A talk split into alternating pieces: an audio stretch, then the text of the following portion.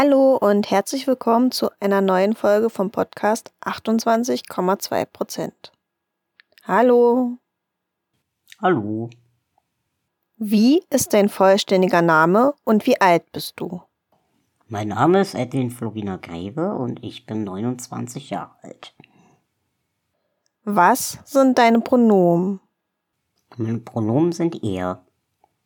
In welcher Partei bist du? Ich bin bei Die Urbane, eine Hip-Hop-Partei. Wie lange bist du bereits in deiner Partei und was machst du dort? Ich bin seit Ende 2020 Parteimitglied, kenne die Urbane aber auch schon einige Jahre länger. Ähm, und ich habe zuletzt äh, bei der Wahl zum Berliner Abgeordnetenhaus im Wahlkreis Neukölln I kandidiert. Warst du bereits vor deinem Parteieintritt politisch aktiv? Wenn ja, wie? Ja, ich war auch schon äh, vor meiner äh, meinem Parteieintritt politisch aktiv ähm, in unterschiedlichen Initiativen und Vereinen. Ich habe alles Mögliche gemacht, äh, mich an der Organisation von Demos beteiligt, ähm, habe äh, Texte geschrieben, ähm, habe an unterschiedlichen Projekten mitgewirkt. Ähm, Genau. Ich arbeite auch in einer politischen Interessensvertretung. Ähm, und genau, also ich glaube, dass so, man kann so sagen, politischer Aktivismus und Arbeit überschneidet sich auch bei mir teilweise. Ähm, aber ich versuche so ziemlich in allen Bereichen, in denen ich irgendwie aktiv bin, ähm, auch politisch aktiv zu sein.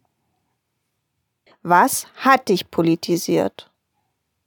Hm, ich würde sagen, da gibt's nicht so ein konkretes Ereignis, wo ich jetzt sagen kann, das hat mich politisiert. Ähm, also es ist so, äh, ich bin eigentlich Zeit meines Lebens und seit ich denken kann, ähm, entweder ich selber oder meine Pflegeeltern mit irgendwelchen Behörden und Ämtern zu tun. Ähm, ich habe eine Schwerbehinderung, gesagt, ich bin ein Pflegekind. Ich bin als äh, leibliches Kind von kosovo-albanischen Geflüchteten zur Welt gekommen und es war immer irgendwas, ähm, wo ich sozusagen in irgendeiner Form abhängig davon war, dass Behörden irgendwelche Entscheidungen getroffen haben, ähm, ob ich in die Schule gehen kann, auf welche Schule ich gehen darf, ähm, welche Hilfsmittel ich bekomme, ähm, welche Pflegeleistungen äh, bewilligt werden, äh, der Aufenthalt an sich. Ähm, und das hat mich schon auf, also weil es auch in meiner Familie immer ein Bewusstsein darüber gab, ähm, dass das eben auch politische Entscheidungen waren, die getroffen wurden, von denen das abhing, ähm, war auf jeden Fall Politik immer ein sehr präsenter Teil in meinem Leben. Ähm, aber ich würde sagen, dass so äh, durch die Jahre hin, hindurch sich auf jeden Fall meine Sichtweise auf unterschiedliche Bereiche auch verändert hat. Also dass mir eben mehr und mehr klar geworden ist, ähm, dass man Sachen nicht hinnehmen muss, dass Politik auch mehr ist als nur zu wählen, ähm, dass man auch mehr als alle vier Jahre ähm, sich äußern kann und sagen kann, nee, das ist irgendwie nicht in Ordnung, was passiert und es geht auch gar nicht nur um mich, sondern wenn mir diese Sachen passieren, die ich als ungerecht empfinde, dann kann ich auch davon davon ausgehen, dass das eben anderen Menschen auch passiert und in vielen Fällen ja sogar viel schlimmer und noch existenziell bedrohlicher und dass das eben nichts ist, was man hinnehmen sollte und nichts ist, was ich hinnehmen will. Was hält deiner Meinung nach nicht männliche Personen davon ab, sich parteipolitisch zu engagieren?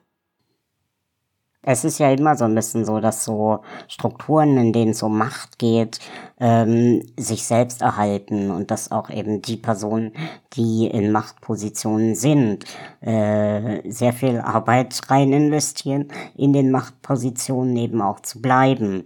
Ähm, und deswegen Genau, ist das, passieren dann eben solche Sachen, wo man sagt, es gibt vielleicht sowas wie gläserne Decken oder so, also diese nicht so greifbaren, ähm, ja, Sachen, die, die dir dann im Weg stehen, äh, wo man jetzt gar nicht sagen kann, es gab einen Parteibeschluss, in dem drin steht, dass äh, nur Cis-Männer Posten haben sollen, sondern äh, es dann zum Beispiel keinen Parteibeschluss darüber gibt, dass man Quoten braucht. Ähm, und auch so diese, dieses Nicht- Schaffen von Maßnahmen, die das unterbinden, die erhalten das dann eben auch aufrecht, dass es den Zugang nicht gibt. Warum engagierst du dich ausgerechnet in deiner Partei? Ich bin bei Die Urbane eine Hip-Hop-Partei, weil sie die einzige Partei ist, ähm, die machtkritisch arbeitet und ähm, ja, machtkritische Haltung vertritt. Und ähm, Genau, da geht's nicht nur um Sexismus, da geht's um machtkritisch äh, zu sein gegenüber weißer Vorherrschaft, machtkritisch zu sein gegenüber postkolonialen äh, Strukturen, machtkritisch gegenüber äh, Kapitalismus und allen, die davon profitieren, äh, machtkritisch gegenüber Menschen, die von der Ausbeutung und Unterdrückung von Menschen mit Behinderung profitieren und so weiter. Und ähm, das klingt jetzt alles sehr groß und gravierend, aber das ist es ja eben auch in, äh, für die Menschen, die es betrifft. Und äh, die Urbane ist die einzige Partei, die äh, wo wir uns einig sind, dass wir genau gegen diese machterhaltenden Strukturen arbeiten wollen und dass wir das anders verteilen wollen und dass es uns nicht nur darum geht, zwei, drei Maßnähmchen für irgendwelche Gruppen zu machen, damit es denen ein bisschen besser geht, sondern tatsächlich zu sagen, wir wollen die Verhältnisse so ändern, dass wir alle gleichberechtigt und unseren Bedürfnissen entsprechend an der Gesellschaft teilhaben können. Und wir alle meinen tatsächlich nicht nur uns alle in Berlin oder uns alle in Neukölln oder meinetwegen auch uns alle in Deutschland, sondern uns alle auf der Welt, weil wir alle miteinander verbunden sind.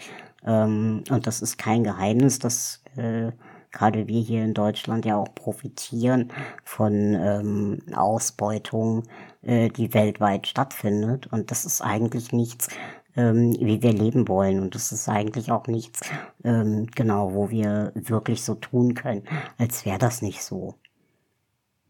Was sind deine persönlichen politischen Kernthemen?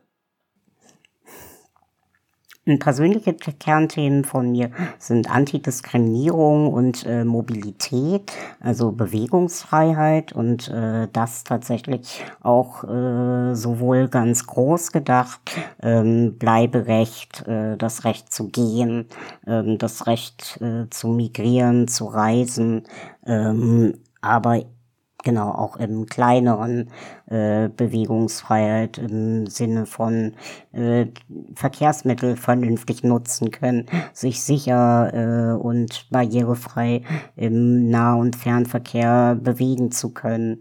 Ähm, ich glaube einfach, wir leben in einer Welt, äh, in der Verbindung und Verbundenheit äh, wahnsinnig wichtig ist ähm, und was ist, wonach wir eigentlich alle streben und auch auf ganz unterschiedliche Weisen irgendwie suchen. Ne? Das sieht man ja auch, je äh, populärer äh, alle Formen von äh, medialer Kommunikation sind und so weiter. Also gibt so ein sehr großes Bedürfnis nach Verbundenheit und nach Verbindung und das gibt es aber auch im physischen Raum und ganz real und deswegen ist, glaube ich, äh, Mobilität was, was oft unterschätzt wird, wo man vielleicht sagt, es geht jetzt nur darum, äh, von Berlin nach Potsdam zu fahren, aber es meint ja eigentlich viel mehr und es ist eigentlich einer der Grundpfeiler, glaube ich, äh, von gutem sozialen und erfüllten, ja, gemeinschaftlichen Miteinander.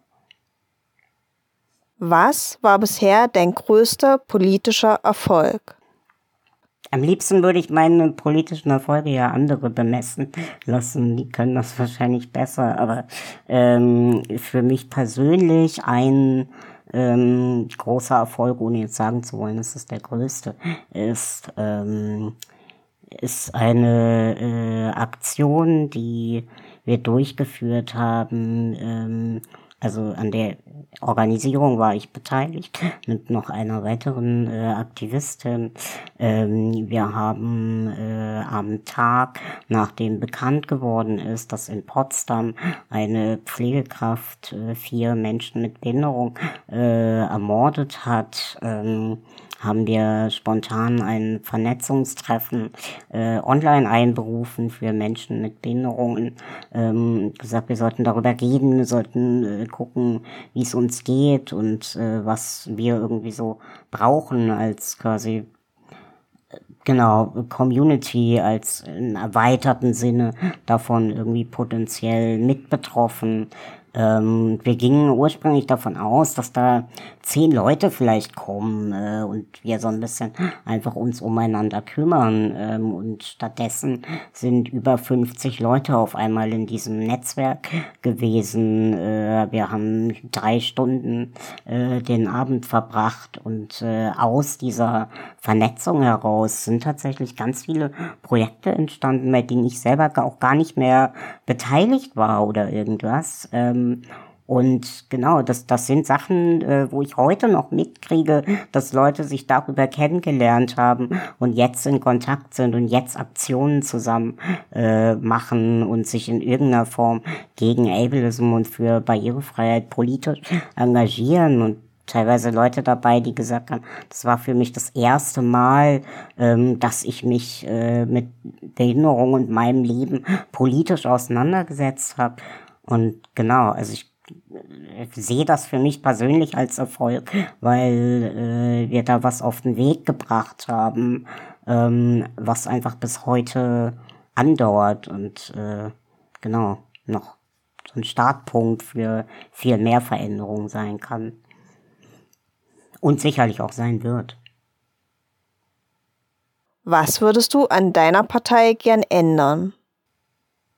Also ich bin grundsätzlich großer Fan von Veränderung. Das sind wir bei Die Urbane äh, alle. Also ähm, wir, das, wo wir so ein bisschen hinwollen in äh, den nächsten Jahren, ist äh, unsere Strukturen tatsächlich nochmal so auszubauen, ähm, dass sie auch in dem ja notwendigerweise Wettbewerb mit anderen Parteien ähm, mithalten können, ähm, dass wir der Öffentlichkeit als überzeugende Option ähm, genau da uns darbieten können ähm, und genau, dass wir unsere Themen und Positionen noch stärker ähm, und zugänglicher in die Öffentlichkeit bringen.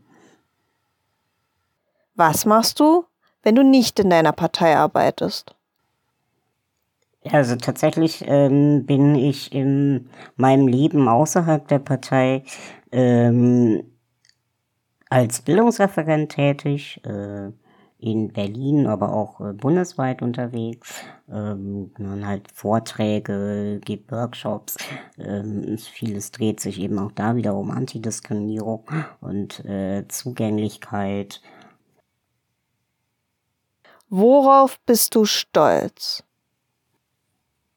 Hm, das ist eine schöne Frage. Ich bin stolz auf ganz viele Menschen in meinem Umfeld tatsächlich. Und da fällt mir das auch am meisten immer auf. Ähm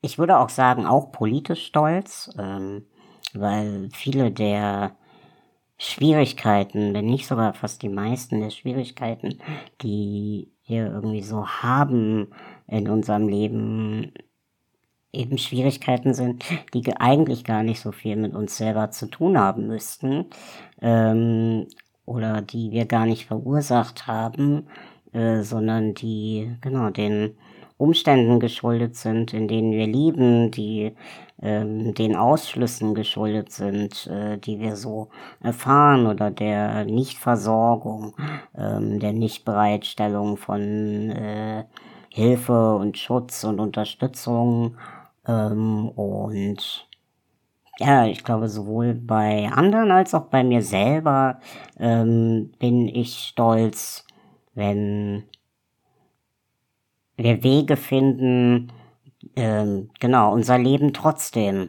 gut zu führen und unser Leben so zu führen, dass wir zufrieden damit sind und uns einander äh, unterstützen, die Sachen ausgleichen, die fehlen und manchmal vielleicht auch nur im Kleinen ähm, so ein Gegenentwurf äh, zu leben oder so ein Prototyp zu leben von dem, was wir eigentlich ähm, uns gesellschaftlich wünschen. Hast du Vorbilder? Wenn ja, welche? Ich habe ganz viele Vorbilder. Ähm, ich kann gar nicht so einzelne Namen jetzt äh, nennen. Ich glaube teilweise, weil ich nicht weiß, ob die Leute wollen würden, dass ich ihre Namen zusammenhangslos für sie in einem Podcast erwähne. Ähm, aber genau, auch weil ich das gar nicht so ähm, an, an genau, jetzt nicht so sagen würde, es gibt das eine Vorbild oder so, ähm, sondern es gibt ganz viele Menschen, die mich inspirieren, teilweise mit ganz einzelnen äh, kleinen Sachen, weil jemand mal was gesagt hat, was mir bis heute im Gedächtnis geblieben ist, oder äh, weil jemand Haltung gezeigt hat ähm, in einer ungerechten Situation. Ähm, teilweise sind es auch Gruppen, die Widerstand geleistet haben, wo ich sagen würde, ja genau, ähm, jede, jede Person, die sich an Seenotrettung beteiligt, ist für mich ein Vorbild, weil sie Haltung zeigt gegenüber einer ganz unmenschlichen äh, und tödlichen europäischen Politik. Ähm, das, genau, das, das muss gar kein, keine prominente Person sein oder so. Es kann jede Person sein, die ja, die Haltung zeigt und die ja, das auch macht. Genau, ohne vielleicht als erstes an den, an die eigenen persönlichen Kosten zu denken. Was ist für dich Feminismus? Feminismus ist der Kampf gegen das Patriarchat, ist der Kampf gegen cis-männliche äh, Herrschaft, ist der Kampf gegen ähm, die ja, Ideologie, dass alles, was männlich ist, alles, was maskulin ist, besser ist, mächtiger sein soll ähm, und alles, was feminin ist, unterdrücken dürfte. Ähm, ich wir sagen, Feminismus ist Empowerment, ist Befreiung, ist äh, sich zu stärken, sich zu wehren. Ähm, so viel mehr kann ich nicht in einem Satz sagen. Siehst du dich als Feministin? Ganz klar. Wurdest du in deiner politischen Laufbahn schon einmal wegen deines Geschlechts anders behandelt als männliche Kollegen?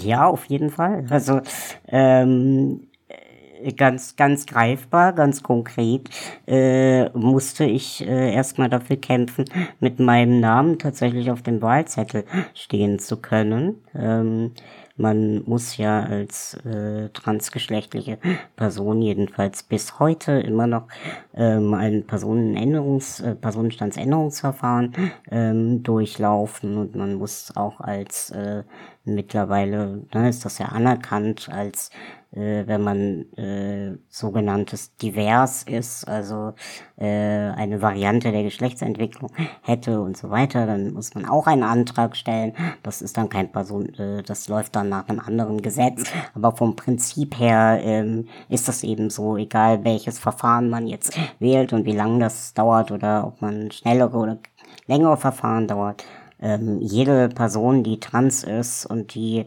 äh, ihren Namen äh, frei wählen möchte, äh, muss eben ein Verfahren durchlaufen und das musste ich auch. Ähm, andernfalls wäre ich mit dem äh, mit meinem unvollständigen Namen auf dem Wahlzettel gestanden. So. Und äh, das ist natürlich eine Sache, ähm, die ist auch für viele Personen eine Hürde, weil sie vielleicht wahlweise sagen, sie wollen das äh, Verfahren gar nicht machen. Sie warten auf Gesetzesänderungen, weil sie das für entwürdigend halten, äh, weil sie sich nicht begutachten lassen wollen, ähm, weil sie, äh, genau, von ihrem Recht Gebrauch machen wollen, ohne sich lang und breit erklären und begründen zu müssen.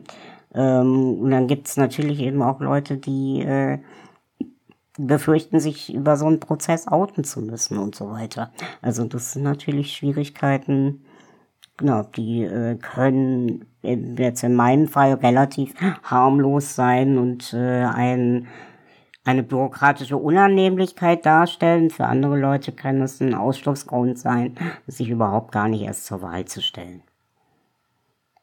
Welche Frage oder Floskel begegnet dir im politischen Kontext immer wieder, die du nicht mehr hören kannst? Tatsächlich die Frage, was mich politisiert hat, ähm, weil das eine Frage ist, wo genau, Leute eben oft erwarten, dass es so ein Ereignis gibt, ähm, das man dann erzählen kann. Ähm, und ich glaube auch, ich kann mir vorstellen, dass das für viele Menschen ähm, so ist, dass das aus einer genau, Logik herauskommt, ähm, wo äh, Leute vielleicht tatsächlich irgendwie so ein zündendes Aha-Erlebnis in ihrem Leben hatten. Ähm, aber ich glaube, dass äh, ja, dass, dass das eben eine Frage ist, die für genauso viele Leute nicht so beantwortbar ist, eben auch für mich nicht. Und ich glaube, dass äh, so eine Frage wie, äh, welche Rolle hat Politik in deinem Leben oder in deinem Bewusstsein gespielt, äh, eine Frage ist, die der, der die dem eigentlich näher kommt, äh, worum es geht, weil genau das eben nicht unbedingt ein zündendes Ereignis ist, sondern sich, genau, wenn Politik mit deinem Leben ganz viel zu tun hat, weil Politik dein Leben ganz massiv beeinflusst, ähm, und klar, unser aller Leben ist von Politik beeinflusst, aber äh, eben auf sehr unterschiedliche Weise, ähm, dann dann kann man nicht sagen, es gab dieses eine Ereignis und ab dem war mir dann alles klar. So. Was sind deine politischen Ziele für die nächsten Jahre?